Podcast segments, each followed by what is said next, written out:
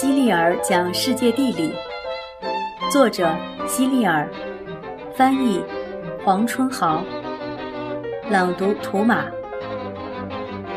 第三章，地下是什么？我是一个好奇心特别强的小孩儿。你简直就是一个天生的十万个为什么。我的妈妈曾经这样评价我。有一天，我和她一起在大街上散步。我一边走一边慢吞吞地数着自己的脚步，数着数着，我的好奇心就来了。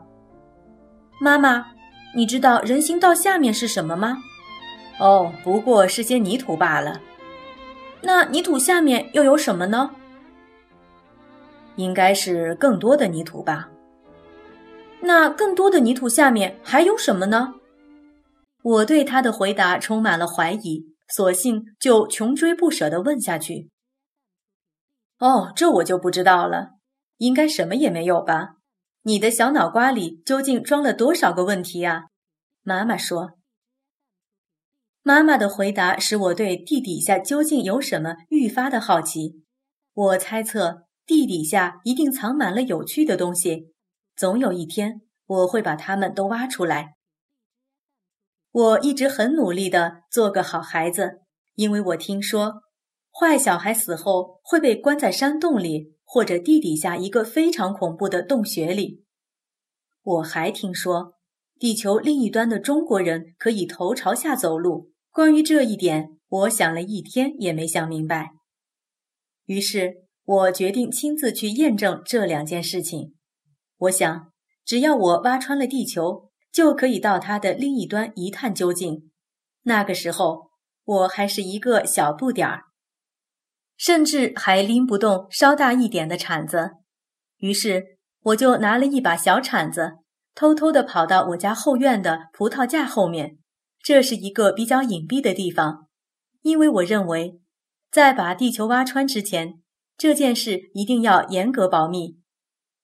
我选了一块泥土比较松软的地方，然后就动手挖了起来。我一天比一天干得起劲，很快就从松软的泥土挖到了坚硬的岩石。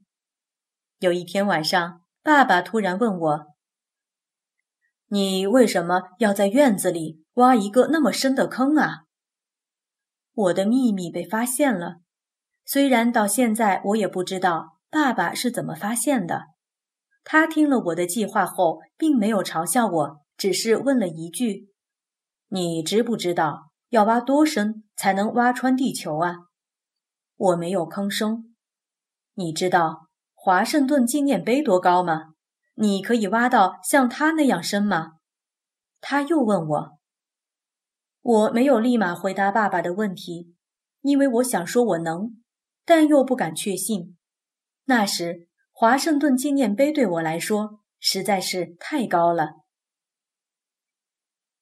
人们挖的井的深度往往是华盛顿纪念碑的好几倍。爸爸告诉我，即便是挖到了那样的深度，与挖穿地球相比还差得太远。如果你能挖到比华盛顿纪念碑深几千倍的话，你就可以挖到地球的中心。但这是不可能的。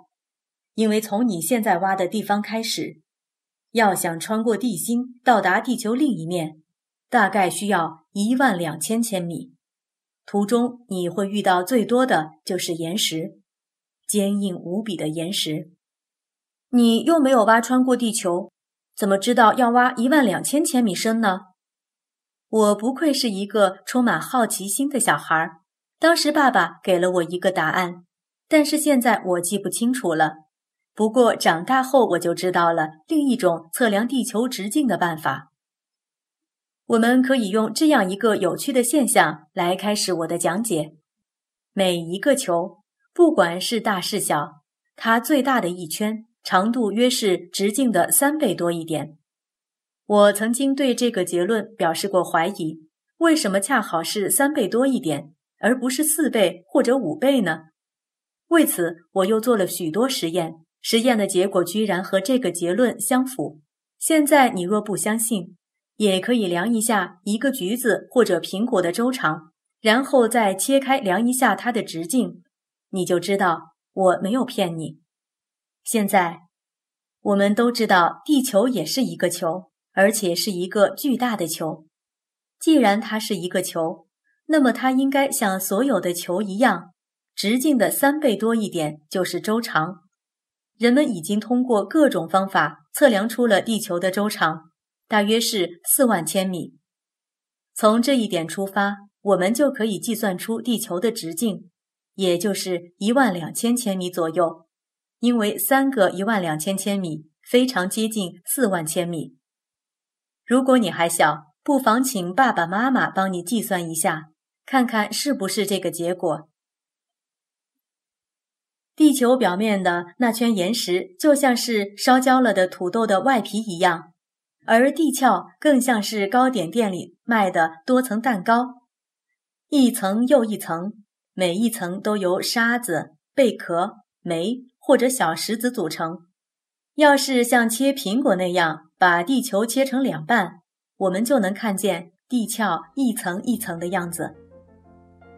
岩石之间通常会有煤，就像果酱蛋糕中会夹着果酱一样；而在另一些像蛋糕的岩层中，则有金、银、钻石和宝石。有的岩层中还有石油。这就是为什么人们通过挖井。就能挖出石油与矿产。岩石层的下面是更坚硬的石头，再往下，温度会越来越高。地球的这部分从来不曾冷却过，岩石在高温下被融化成像水一样的岩浆，到处流动。